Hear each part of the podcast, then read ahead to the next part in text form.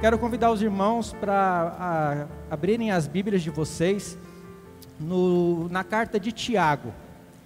Carta de Tiago, capítulo 4. Nós faremos as, a leitura dos versículos de 1 a 10. Tiago 4, versículos de 1 a 10.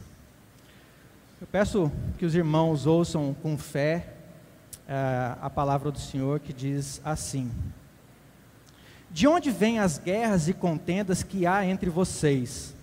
Não vem das paixões que guerreiam dentro de vocês?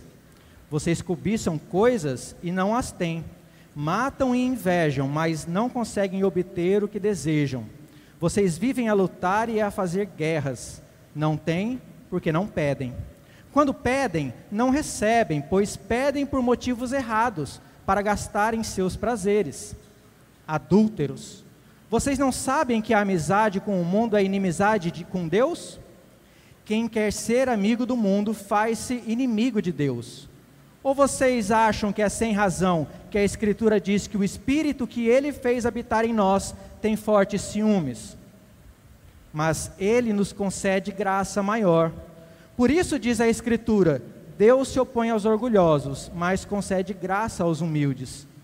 Portanto, submetam-se a Deus, resistam ao diabo, e ele fugirá de vocês. Aproximem-se de Deus, e ele se aproximará de vocês. Pecadores, limpem as mãos, e vocês que têm a mente dividida, purifiquem o coração. Entristeçam-se, lamentem e chorem. Troquem o riso por lamento e alegria por tristeza. Humilhem-se diante do Senhor e ele os exaltará. Até aqui a palavra do Senhor. Vamos orar. Deus querido, Pai de amor e de misericórdia, mais uma vez nós nos achegamos na tua presença, agora agradecido, Senhor, por esta porção da tua palavra que nós acabamos de ler. E te pedimos, Senhor, que durante essa exposição o Senhor fale conosco. O Senhor ministre aos nossos corações o que tu queres, Pai, que aprendamos de ti nesta noite. Que Senhor possa estar me usando, Pai, como um instrumento nas tuas mãos. Que eu diminua e que tu cresça. E que a tua palavra possa produzir nos nossos corações o efeito que o Senhor deseja na vida de cada um de nós. É o que nós te pedimos agradecidos, Senhor, no nome de Jesus. Amém. Irmãos, como já foi falado aqui, né, o pastor já falou, nós temos vivido tempos bastante difíceis e conturbados, né? No, nos últimos dois anos, nós enfrentamos uma pandemia que matou mais de 6 milhões de pessoas ao redor do mundo, inclusive muitos de nossos parentes, muitos amigos ou então pessoas próximas a nós. E quando nós pensávamos que as coisas estavam começando a melhorar, a Rússia decide entrar em guerra com a Ucrânia causando uma enorme tensão mundial. Segundo os especialistas, o ataque russo foi o maior ataque de um país contra o outro desde a Segunda Guerra Mundial há 80 anos. De acordo com a ONU, mais de 700 pessoas já foram mortas na Ucrânia em apenas 25 dias de confronto. Dentre elas, mais de 100 crianças.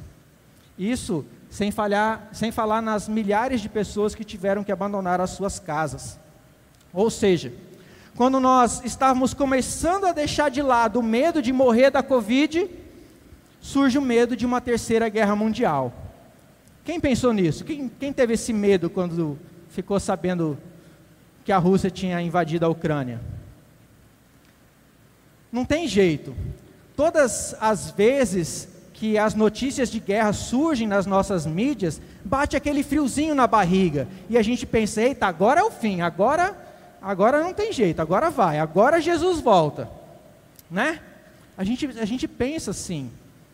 E de fato, alguns especialistas admitem que o conflito entre a Rússia e a Ucrânia pode sim desencadear a Terceira Guerra Mundial.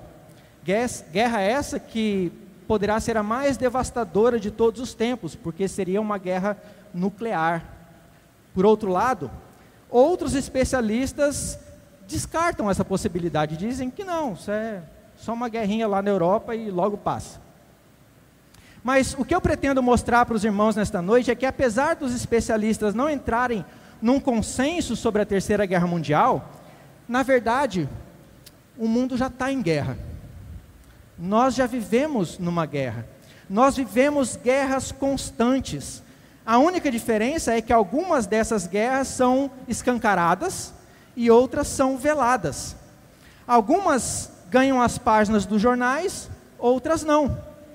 Países como o Iêmen, Etiópia, Mianmar, Haiti, Síria, Iraque, dentre outros, estão em guerras hoje. Isso sem mencionar, meus irmãos, as guerras menores, aquelas que nós mesmos travamos todos os dias. As guerras contra os nossos chefes, as guerras contra os nossos colegas de trabalho, as contendas com aqueles que trabalham para nós, os nossos empregados, as brigas de casal, aquelas guerras em família, irmão brigando com irmão, as guerras entre pais e filhos, as guerras que nós travamos nas redes sociais, quando defendemos políticos que nem sabem que a gente existe. Enfim, são muitas as guerras que o mundo enfrenta. Talvez, inclusive, você tenha enfrentado uma dessas guerras durante essa semana. Talvez você tenha vindo à igreja hoje justamente porque você está enfrentando uma dessas guerras. Eu queria até confessar uma coisa para os irmãos. Já teve dias em que eu, a minha esposa e minha filha saímos de casa para vir à igreja em guerra, brigando. E eu sei que isso também já deve ter acontecido com os irmãos.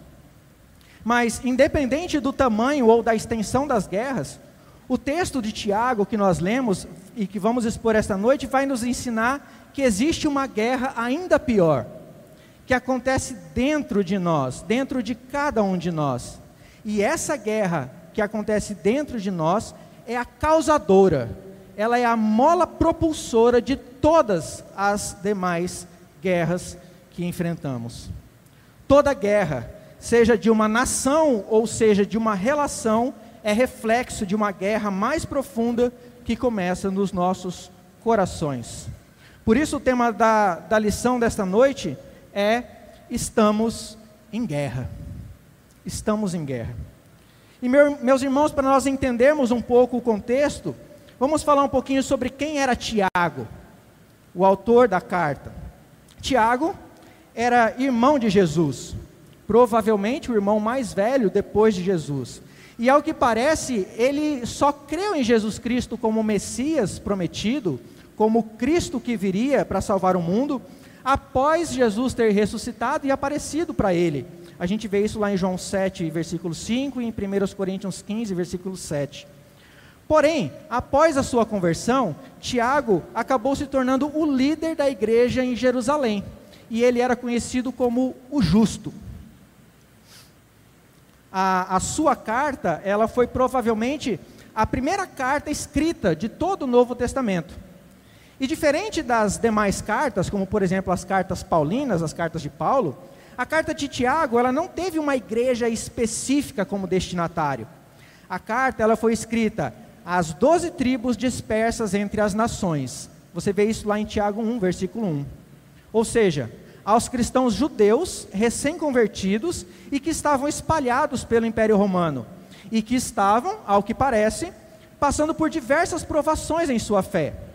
E uma das questões que colocavam a fé daqueles irmãos é, em prova era o fato de que havia no meio deles brigas, contendas, disputas, é, desentendimentos que ameaçavam a integridade da fé que eles professavam.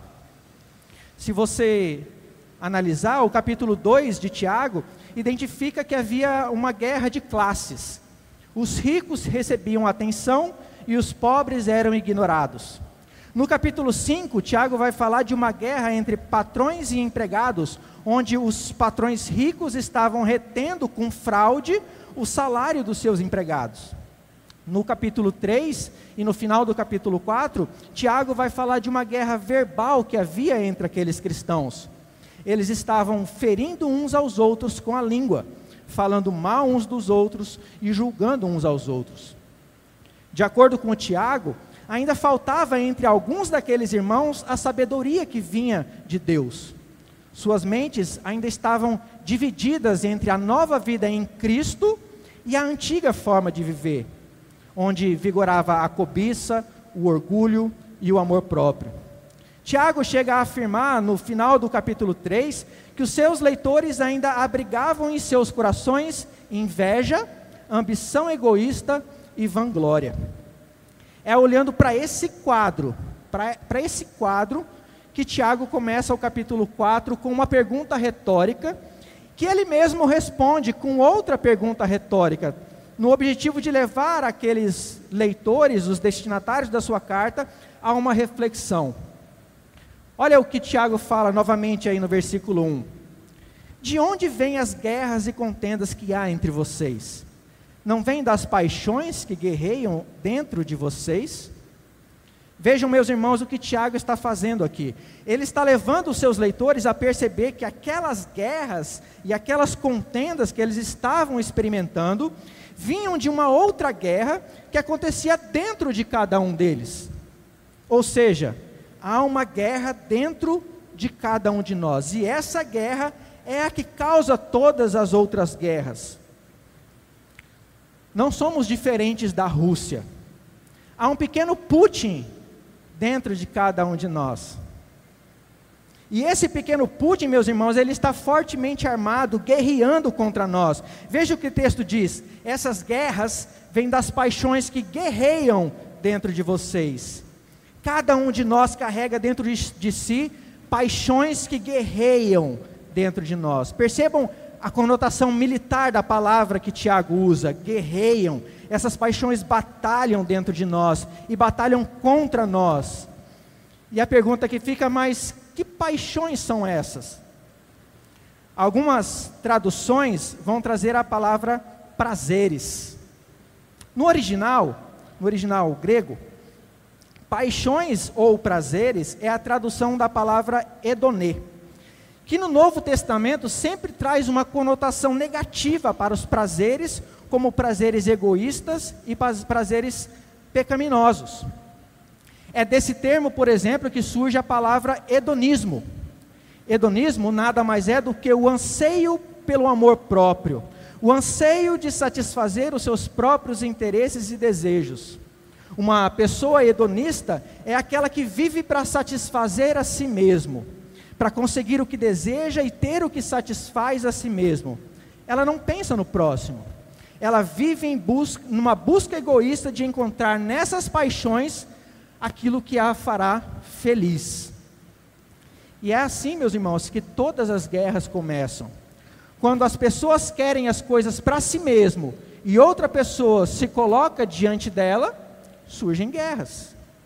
Por exemplo, no trabalho, por que, que as guerras acontecem no trabalho? Eu vou trazer só alguns exemplos, podem ter várias outras razões, mas geralmente acontecem porque você busca reconhecimento profissional. E aí você faz tudo o que você pode, com todas as suas forças, para conseguir esse reconhecimento. E aí, se alguém se opõe a isso, seja talvez o seu chefe que, que te ignore, ou então um colega de trabalho que desempenhe o, o trabalho melhor do que você, começa o quê? Uma guerra. Começam disputas, brigas, intrigas. É assim que começa. No casamento. Por que, que as guerras acontecem no casamento? Por exemplo, traição. Traição nada, mais é do que a busca por prazer fora do casamento. Falta de perdão. Falta de perdão nada, nada mais é do que a busca pelo prazer de ter sempre a razão indisposição à mudança. Indisposição à mudança é a busca pelo prazer de querer viver do seu jeito e o outro que mude. Eu não vou mudar, eu quero viver do meu jeito. Quer casar comigo? Muda você. Percebam, são prazeres egoístas. Na família, por que, que famílias brigam? Por exemplo, numa relação de pais e filhos. Pais e filhos brigam porque os pais querem que os filhos façam a sua vontade e os filhos não querem. Os filhos querem fazer a vontade deles, não é? E aí cada um defende a sua própria vontade e desconsidera a vontade do outro. Resultado: guerra. Nas redes sociais, por que, que as guerras acontecem? Porque você quer manifestar publicamente a sua visão de mundo, mas odeia quando alguém publicamente te contraria. Então você vai lá no Instagram ou no Facebook, não sei se ainda existe Facebook, mas né, os mais antigos ainda devem ter o Facebook. Aí você vai lá no Facebook, no Instagram e faz aquele textão lá defendendo Bolsonaro ou então defendendo Lula. E aí quando alguém que não concorda com o seu ponto de vista e vai lá e te critica politicamente, você entra em guerra. Te odeio, vou te cancelar, vou te excluir da minha rede social. Ou então as pessoas começam a te xingar, seu bolsomínio, né? Guerras. E na igreja? Na igreja também acontecem guerras, meus irmãos. Eu conheço um monte de gente que já brigou com irmãos e até mesmo com pastores por discordar de algum ponto doutrinário ou por querer ouvir aquilo que ele acha certo. Vou confessar outra para vocês. Eu já fiz isso. Eu já briguei com irmãos por defender aquilo que eu acho que está certo. Até com pastores. Né, pastor? Eu já vi irmãos brigarem pela cor da parede da igreja. Eu já vi irmãos brigarem pelas flores que enfeitam o púlpito. E quando isso acontece, guerra, fofoca, intrigas, gente mudando de igreja. Não vou mais para essa igreja, eu vou para a IBJF. Né? Ou não vou mais para a IBJF, eu vou para outra igreja. Guerras. O que Tiago está nos ensinando aqui é que o problema não está no pastor, o problema não está no político A ou B, o problema não está no seu filho, o problema não está no seu pai, o problema não está no seu cônjuge, o problema não está no seu parente, no seu colega de trabalho, no seu chefe. O problema é o seu coração orgulhoso e egoísta, que só pensa em si mesmo. Embora Tiago não tenha especificado exatamente quais são as paixões que guerreiam contra nós, há um texto que nos ajuda a entender melhor quais são essas paixões. 1 Pedro 2,11. Se vocês puderem abrir, mas eu acho que vai ser projetado. 1 Pedro 2,11. Diz assim: Amados, insisto em que, como estrangeiros e peregrinos no mundo, vocês se abstenham, presta atenção, dos desejos carnais que guerreiam contra a alma. Percebam a semelhança dos textos. Em, é, em ambos há algo guerreando dentro de nós. Pedro chama esse algo de desejos carnais. Meus irmãos, isso mostra que aquelas pessoas a quem Tiago escreveu, apesar de já terem crido em Jesus, ele está escrevendo para a igreja, apesar de já terem sido regenerados pela palavra, de já terem sido libertos da escravidão do pecado, ainda tinham desejos carnais, contrários à vontade de Deus. Por que isso? Porque apesar de nós termos sido salvos, e nós vimos isso na EBD hoje, se você ainda não participa da nossa EBD, você está perdendo, né? nós já vimos isso na EBD hoje, apesar de nós sermos salvos, ainda habitamos num mundo caído, e ainda habitamos nessa carne corrompida, e essa carne ainda tem desejos carnais, desejos mundanos. E é assim com cada um de nós. Todos nós temos esses mesmos desejos guerreando dentro de nós. Antes de crermos em Jesus como nosso Senhor e Salvador, nós vivíamos para satisfazer as vontades da nossa carne, seguíamos os seus desejos e pensamentos. Paulo fala isso em Efésios 2:3. Na verdade, satisfazer os desejos e os prazeres da carne era a única coisa que nós sabíamos fazer. Afinal, como Paulo diz lá em Romanos 7, versículo 5, éramos controlados pela carne e escravos do pecado. Porém, em Cristo, nós fomos libertos do poder e da escravidão do pecado. Entretanto, embora já tenhamos sido libertos é, do poder e da escravidão, da escravidão do pecado, ainda não fomos libertos da presença e da influência que o pecado ainda exerce sobre nós. E enquanto o pecado ainda estiver entre nós, neste mundo, ele sempre vai procurar nos dominar. Essa é a nossa guerra. Os desejos da carne guerreando em nós. E guerreiam contra as nossas almas. Essa guerra, meus irmãos, ela é pior do que a Terceira Guerra Mundial, porque ela atinge todas as esferas da nossa vida. Por causa desses desejos, nós lutamos e guerreamos por bens, por ascensão social, por poder, por realização de vida, por felicidade, até mesmo a nossa sexualidade é atingida por essas guerras. O problema é que quando nós somos levados por esses desejos, eles nunca nos saciam. Esses desejos, eles são insaciáveis. Nós nunca conseguimos alcançar realmente o que queremos, porque nós somos sabotados por esses desejos. Nunca estamos contentes com eles. Eles nunca nos satisfazem. Nós sempre queremos mais e mais. Nós somos como aquela criança, sabe aquela criança quando ela quer muito um presente, um brinquedo, um determinado brinquedo, e ela chega lá, pai, eu quero, eu quero, eu, preciso daquele brinquedo, senão não vou mais conseguir ser feliz. E aí o pai vai lá e dá o brinquedo para ele. Aí ele brinca cinco minutos do brinquedo, já enjoa e já vira para o pai, pai, eu quero outro agora. Esses somos nós, nós somos assim, nós somos, é, esses desejos nos deixam sempre insatisfeitos, por quê? Porque a nossa verdadeira felicidade só será saciada em Deus, não nos prazeres deste mundo. Tiago escreve isso muito bem. Veja o que ele diz no, no versículo 2: Vocês cobiçam coisas e não, e não as têm, matam e invejam, mas não conseguem obter o que desejam. Vocês vivem a lutar e a fazer guerras. Não têm, porque não pedem. Percebem, meus irmãos, o que Tiago está dizendo aqui? A busca por satisfazer os nossos desejos carnais não nos levam a lugar nenhum. Cobiçamos, matamos, invejamos, mas o resultado é sempre o mesmo: nada temos, nada obtemos. A única coisa que ganhamos na busca por esses desejos da nossa carne, dessa cobiça, é luta e guerra. É só isso que a gente ganha. Tiago vai falar em cobiça, né, em cobiçar. Cobiçar significa literalmente manter-se focado em alguma coisa. É um desejo imoderado que pode ser por bens, pode ser por riquezas, pode ser por honra. Cobiça significa também uma ambição egoísta. E não se enganem, meus irmãos, a cobiça pode nos levar a matar, a mentir, a desonrar os pais, a cometer adultério e de uma forma ou de outra pode nos levar a transgredir a lei moral de Deus. O texto de Tiago ainda fala em matar e invejar. Invejar, semelhante à cobiça, é literalmente ah, o desejo irrefreável de possuir ou de gozar aquilo que é de outra pessoa.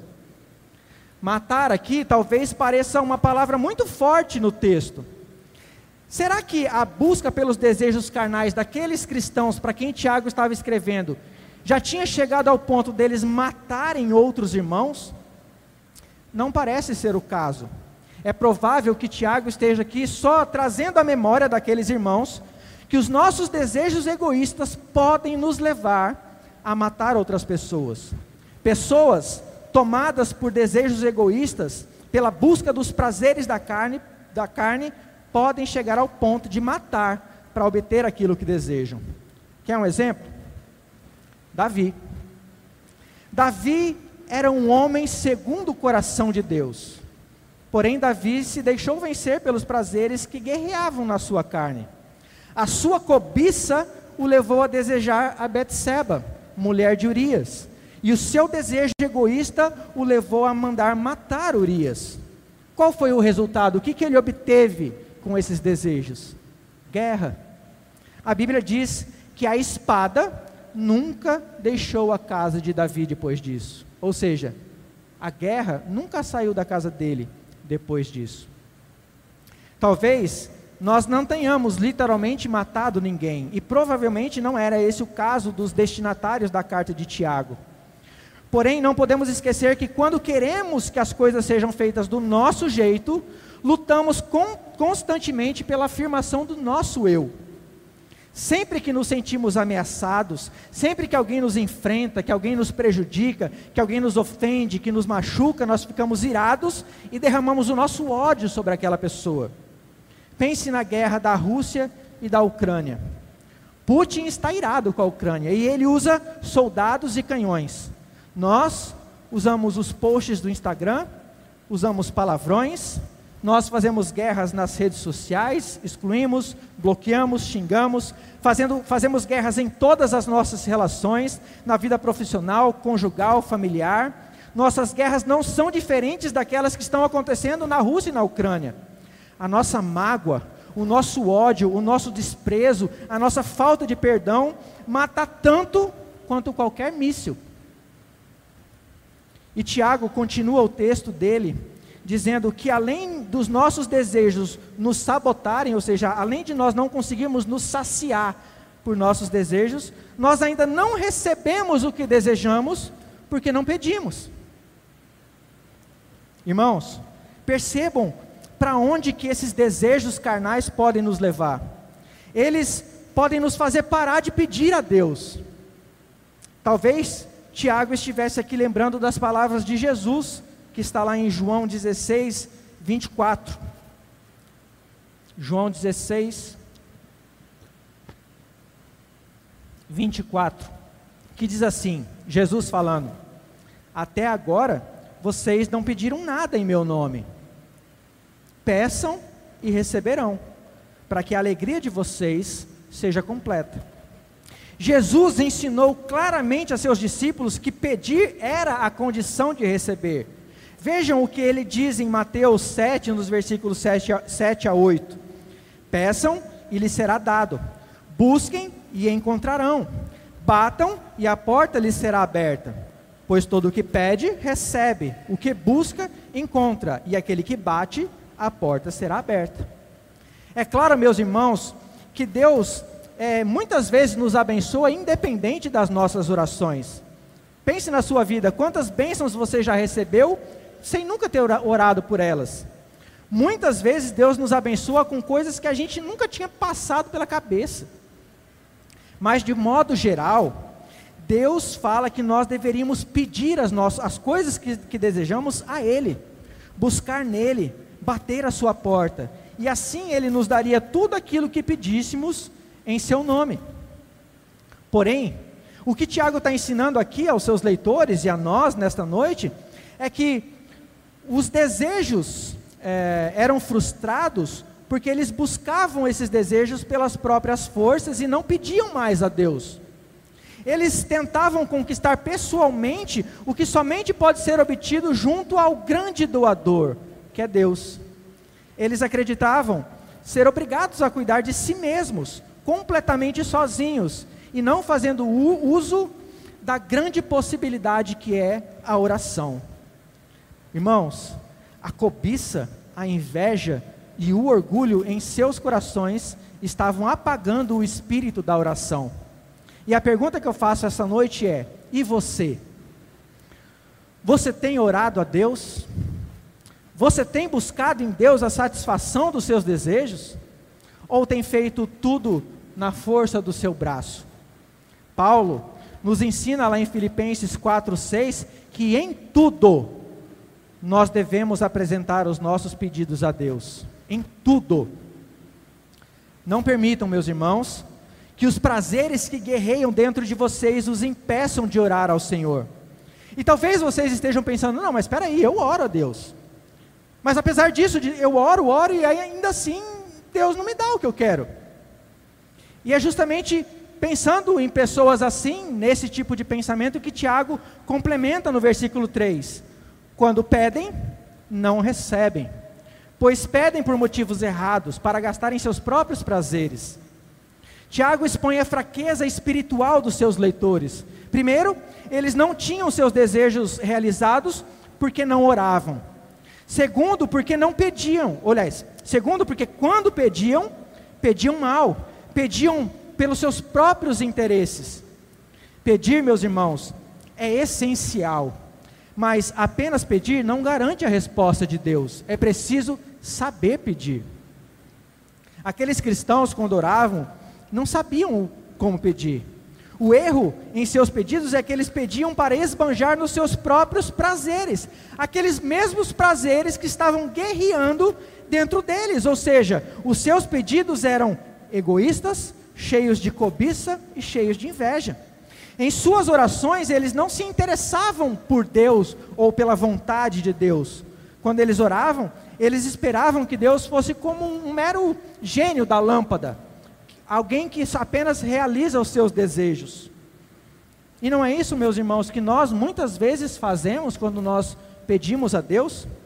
Muitas vezes, muitas vezes buscamos a Deus é, em orações que buscam apenas a providência da nossa felicidade, do nosso conforto, dos nossos prazeres, da nossa exaltação.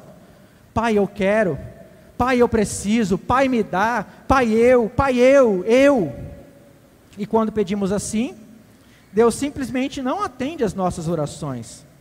Na verdade, meus irmãos, as orações egoístas revelam que, no fundo, nós queremos assumir o lugar de Deus e dizer a Ele o que nós achamos que é melhor para nós mesmos. Esse é o nosso problema. Nós estamos cheios demais de nós mesmos. Nós não queremos nos submeter aos planos de Deus e às vontades de Deus. Nós queremos fazer do nosso jeito e nós queremos que Deus faça do nosso jeito. Isaías já havia denunciado essa mesma atitude dos judeus quando eles buscavam a Deus através do jejum. Mas Deus não os atendia. E por quê? Porque eles jejuavam para satisfazer a si mesmos. Isso está lá em Isaías 58, versículo 3. Quando Jesus diz que devíamos pedir, a ideia é que nossos pedidos fossem motivados no nome, no reino e na vontade de Deus. Irmãos, há duas orações bem conhecidas de Jesus e que nos servem como um modelo de como devem ser as nossas orações. A primeira está registrada em Mateus 6, que é o Pai Nosso. E qual é o foco do Pai Nosso? Se você ler, você vai perceber logo de cara. O foco do Pai Nosso é que o nome de Deus seja santificado, que o reino dele venha à terra e que a vontade dele seja feita. É tudo para ele. E mesmo quando Jesus entra na parte dos pedidos, nada é pessoal ali, nada é para si mesmo, é tudo para nós.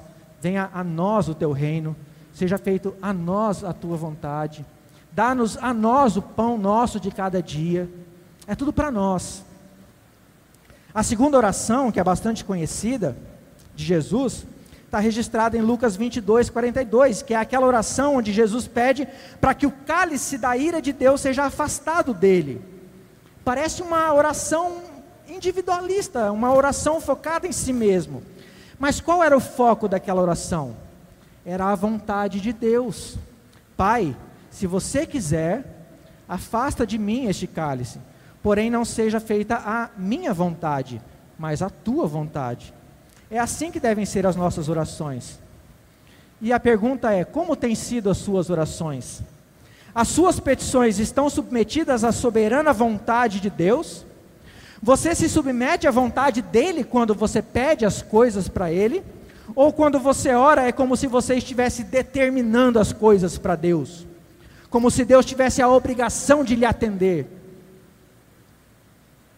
Quando as nossas orações, meus irmãos, não se submetem à vontade de Deus, e quando as motivações dessas orações são egoístas, focadas em nós mesmos, focadas nos nossos prazeres, nós nos colocamos numa posição radicalmente mundana. Ou seja, os nossos valores, as nossas atitudes são semelhantes ao do mundo, que não teme a Deus. Não é isso que o mundo prega?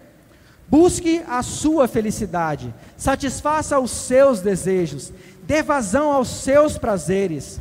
Você não precisa de mais ninguém para ser feliz, você só precisa de você mesmo. Ora, se eu só preciso de mim mesmo, para que, que eu vou pedir para Deus? Você é o agente do seu destino. Mas, se eu sou agente do meu destino, para que, que eu preciso me submeter à vontade de Deus? Siga o seu coração. Não é isso que o mundo diz? Mas a Bíblia diz que o nosso coração está doente e que a doença do nosso coração é incurável. É por isso que, que Tiago passa a fazer uma dura exortação aos seus leitores. Vejam o que Tiago diz nos versículos 4 e 5: Adúlteros, vocês não sabem que a amizade com o mundo é inimizade com Deus? Quem quer ser amigo do mundo faz-se inimigo de Deus. Ou vocês acham que é sem razão que a Escritura diz que o Espírito que ele faz habitar em nós tem fortes ciúmes? Tiago, meus irmãos, ele percebe que os prazeres que guerreiam em seus irmãos estavam levando esses irmãos ao mundo e os afastando de Deus. Eles já não oravam mais, quando eles oravam, as suas motivações eram egoístas, eles estavam em uma relação de amizade com a forma mundana de pensar. Por isso eles eram adúlteros. O que é ser um adúltero? Adúltero é aquele que trai a pessoa com quem ele tem uma aliança, né? Por exemplo, o marido tem uma aliança matrimonial com a esposa. Se ele trai a esposa, ele é um adúltero. Se a esposa trai o marido, ela é uma adúltera. Da mesma forma, quando nós nos afastamos de Deus, com quem nós temos uma aliança por meio do sangue do nosso Senhor Jesus Cristo, para seguir o curso deste mundo, o que nós somos? Adúlteros, infiéis, traímos espiritualmente aquele que tanto nos amou. O adultério espiritual daquele povo se constituía de que, embora eles fossem cristãos, adotados por Deus em Cristo por meio de uma nova e melhor aliança, eles estavam amando aquele que é exatamente o inimigo de Deus, o mundo e as suas concupiscências. E agora imaginem, meus irmãos, ser traído já é ruim. Imagina você ser traído com o seu pior inimigo. Era isso que estava acontecendo. O mundo, meus irmãos, aqui no texto, não significa a criação de Deus, não significa o universo criado, ah, o mundo, o cosmos. Assim como nós vimos na série que o pastor pregou lá em Tiago 12, o mundo aqui se refere ao sistema pecaminoso que rege esse mundo, se referindo à ideologia humana que é inimiga e contrária às coisas de Cristo e às coisas de Deus. Tiago está falando da amizade com esse sistema, com essa ideologia, ou seja, aquele sentimento de, de, dedicação aos assuntos do mundo. É uma comunhão íntima com o mundo, com a sua forma de pensar, com a sua forma de viver longe de Deus.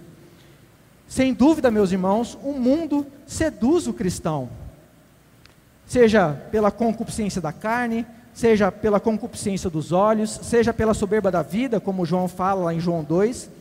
E é fácil perceber quando o mundanismo assume o controle da vida de um cristão. Nós perdemos o prazer no amor do Pai e o desejo de fazer a sua vontade. A Bíblia se torna enfadonha e paramos de ler. A oração passa a ser uma tarefa difícil e até mesmo a comunhão cristã parece algo vazio. É importante observar, meus irmãos, que nenhum cristão se torna mundano de repente. O mundanismo infiltra-se aos poucos na vida do cristão, é um processo gradativo. Primeiro, o mundo nos odeia, porque o mundo odeia todas as pessoas que estão em Cristo. Porém, quando nós cedemos à guerra que há em nós, causadas pelas paixões da nossa natureza caída, passamos a desenvolver uma amizade com o mundo e passamos a achar que nem tudo que o mundo nos dá é tão ruim. Em seguida, nós começamos a amar o mundo. Depois, nós nos conformamos com o mundo. E por fim, o mundo nos corrompe. Meus irmãos, não há como conciliar o mundo e Deus. Quando nos tornamos amigos do mundo, automaticamente nos colocamos numa posição de inimigos de Deus. E é por isso que Tiago explica a seriedade de qualquer flerte com o mundo, ao trazer à mente a seus leitores o ciúme do Senhor, que exige uma fidelidade total e sem reserva e inabalável do povo a quem ele se uniu. Deus requer de nós que nós sejamos fiéis a Ele. É por isso que Ele nos concede uma graça maior, para que nós possamos vencer essa guerra que milita dentro de nós. Veja o que Tiago diz no verso 6: Mas Ele nos concede graça maior. Por isso diz a Escritura: Deus se opõe aos orgulhosos, mas concede graça aos humildes. Deus nos concede uma graça maior que os desejos que guerreiam em nós. Graça essa que nos é dada pelo Espírito que Ele faz habitar em nós, e é justamente esse Espírito que guerreia contra os desejos da nossa carne. É isso que Paulo fala lá em Gálatas, quando ele diz que a carne deseja contra o Espírito, o Espírito contra a carne, há um conflito entre eles, e esse conflito faz com que a gente não consiga fazer aquilo que a gente quer fazer. A carne deseja satisfazer os desejos da nossa natureza caída. O espírito deseja fazer a vontade de Deus. Mas a graça maior que Deus nos dá permite que nós vençamos os desejos da carne. A graça maior que Deus nos dá é que, se vivermos pelo Espírito, de modo nenhum vamos querer satisfazer os desejos da carne. Se vivermos pelo Espírito, de modo nenhum nos tornaremos amigos de Deus. Se vivermos pelo Espírito, de modo nenhum abandonaremos as nossas orações. De modo nenhum nos tornaremos inimigos de Deus. E é o próprio Deus quem nos concede essa graça, que nos capacita a vencer o mundanismo. Mas a graça que Deus dá, meus irmãos, ela não, ele não, não dá a todos. O texto diz que Deus dá apenas aos humildes, aqueles que abandonaram o orgulho próprio e se humilham diante de Deus, diante do seu trono de graça. Meus irmãos, eu não sei como é que está a vida de vocês, eu não sei como é que anda a vida de vocês, mas aqueles cristãos a quem Tiago escreveu essa, essa carta, eles precisavam amadurecer, e talvez seja esse o caso de muitos aqui. Eles criam em Jesus, provavelmente eles eram aqueles judeus que presenciaram o derramamento do Espírito Santo lá em Pentecostes. Afinal, lá haviam muitos judeus que eram tementes a Deus e que vinham de várias nações do mundo e aqueles judeus creram em Jesus e depois voltaram para suas casas. Mas eles não sabiam como viver esse cristianismo. Eles ainda viviam como vivem, como viviam no mundo, embora crendo em Jesus. E o que o Tiago está fazendo aqui é ensinando a esses irmãos que eles precisavam amadurecer. A vida cristã, meus irmãos, é uma guerra. É uma guerra ao pecado. E quando nós entregamos a nossa vida a Jesus, nós estamos, na verdade, nos alistando a essa guerra contra o pecado e contra todo o sistema pagão do mundo. O próprio Jesus disse: Vocês pensam que eu vim trazer paz à terra? Não, eu vim trazer divisão. Lucas 12, 51. Eu vim trazer a espada. Mateus 10, 34. Jesus, meus irmãos, ele veio declarar guerra ao pecado. E ao crer nele, você também deve declarar guerra ao pecado e aos desejos pecaminosos que ainda habitam no seu coração. Precisamos entender que a vida cristã não nos isenta das guerras, ela nos coloca nas guerras. A diferença é que agora a gente tem certeza que Jesus está do nosso lado nessa guerra. E como o pastor já disse no início do culto, se Deus é por nós, quem será contra nós? O problema é: e se Deus for contra nós? O texto diz: amigos do mundo, inimigos de Deus. Por isso, meus irmãos, avalie a sua vida cristã. Será que você tem nutrido uma amizade com o mundo e seus padrões pecaminosos? Como eu já disse, é fácil perceber. É só você olhar para a sua vida de oração. Você tem orado? Seus pedidos têm sido, quando você, quando você ora, seus pedidos são focados em si mesmo? Você tem lido a palavra de Deus ou você tem se afastado de Deus? Quanto mais amigos do mundo, mais distantes de Deus. Eu lembrei até que quando eu dei essa Bíblia para minha filha, eu escrevi uma frase que não é minha, mas que, que é muito, muito, muito verdadeira, que diz assim: Este livro te afastará do pecado, ou o pecado te afastará deste livro. Quanto mais amigos do mundo, mais distante de Deus. Como anda a sua vida de oração e a sua intimidade com a palavra de Deus? E meus irmãos, se nessa avaliação você perceber que você tem se afastado de Deus, que você tem focado a sua vida apenas na satisfação dos seus próprios prazeres, que você tem cobiçado e invejado as coisas do mundo, que você tem se metido em guerras e contendas com irmãos e familiares por causa disso, então deixa eu ser bem sincero e honesto com você.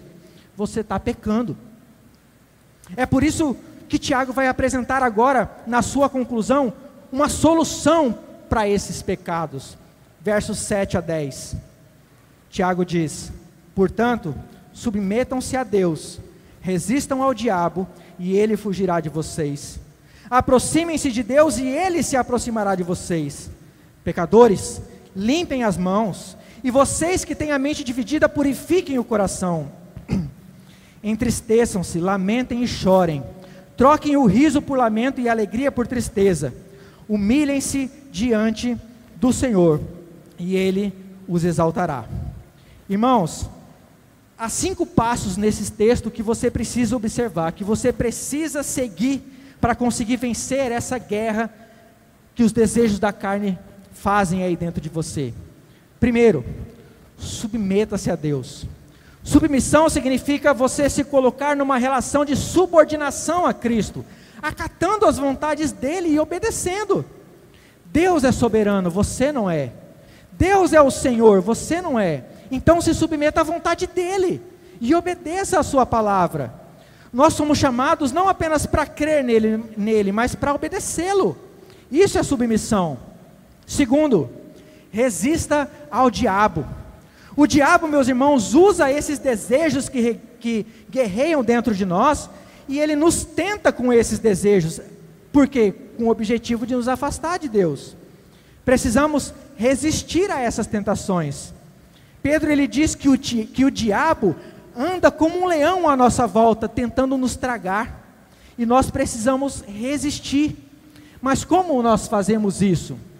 Paulo ensina lá em Efésios 6, versículo 11: Vistam toda a armadura de Deus, para que possam permanecer firmes contra as estratégias do diabo.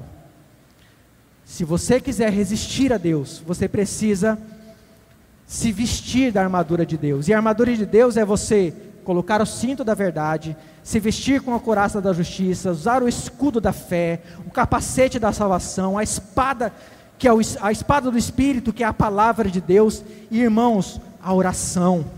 Muita oração, Efésios fala isso lá no versículo no capítulo 6, versículos 14 e 19. É dessa forma que nós resistimos ao diabo, e quando nós fazemos isso, quando nós nos revestimos da armadura de Deus, o diabo foge de nós. Terceiro, aproximem-se de Deus. O seu pecado está te afastando de Deus, ele está te afastando das orações, da leitura da palavra. Você precisa abandonar as atitudes mundanas que há em sua vida e se voltar para Deus. Como? Orando, lendo as Escrituras, meditando nelas, colocando elas em prática em sua vida. Fazendo isso, Deus também vai se aproximar de você. 4. Arrependa-se e lamente do seu pecado. Arrependa, arrependa-se verdadeiramente do seu pecado e os abandone. Meus irmãos, não ria do pecado. O pecado é algo que deve ser levado muito a sério.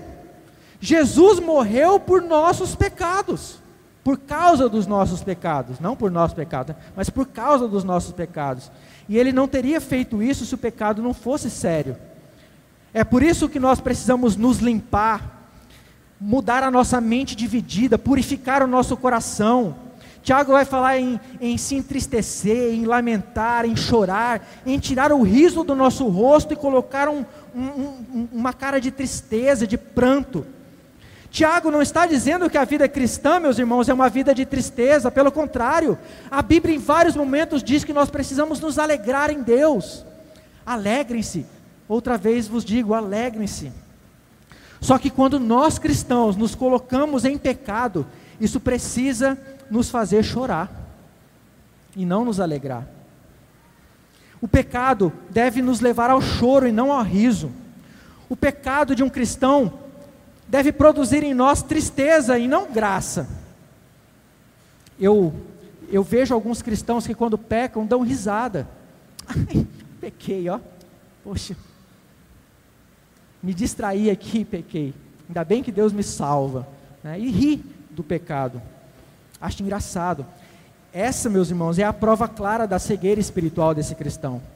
Não devemos rir do pecado, mas lamentá-lo. Tiago ainda diz que devemos nos purificar. E como que nós nos purificamos dos nossos pecados, meus irmãos? João 1, capítulo 1, versículo 7 a 9 nos ensina: O sangue de Jesus nos purifica de todo pecado. Se afirmarmos que não temos pecado, enganamos-nos enganamos a nós mesmos e não vivemos na verdade.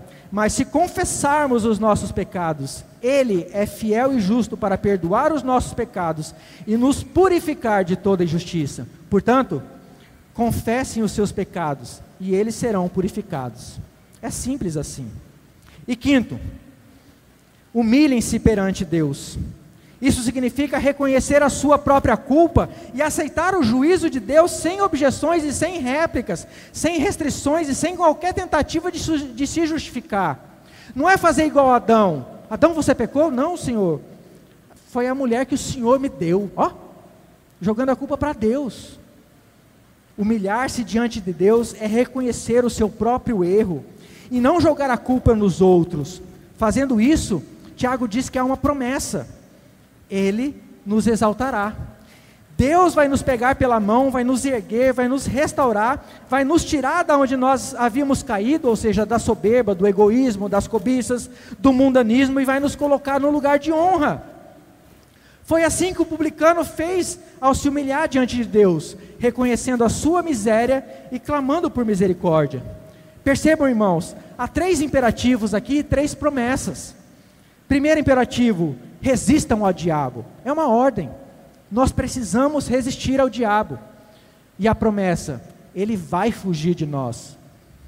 Segunda, segundo imperativo, aproximem-se de Deus. É uma ordem. Nós precisamos nos aproximar de Deus. E a promessa, ele se aproximará de nós. Terceiro imperativo, humilhem-se diante do Senhor. E a promessa, ele nos exaltará. Quer ser exaltado, irmão? Quer conhecer a verdadeira alegria e o verdadeiro prazer da comunhão de Deus aqui neste mundo? O caminho é esse. É o caminho da graça de Deus que há em Cristo Jesus, o nosso Senhor.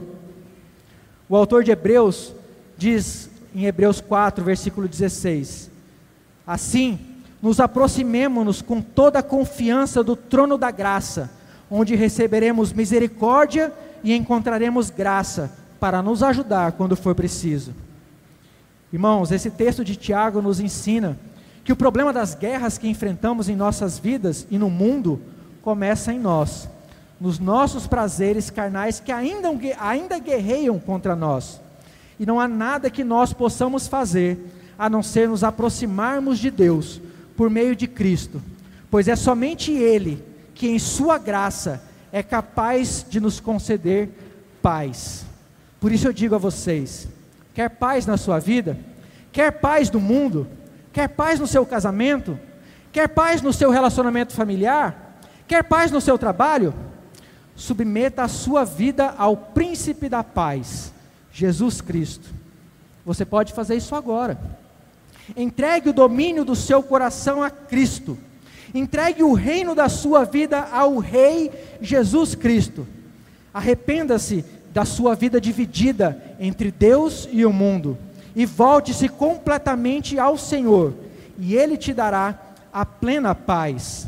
Jesus diz em João 14, versículo 27: Eu lhes deixo um presente, a minha plena paz, e essa paz que eu lhes dou é um presente que o mundo não pode dar.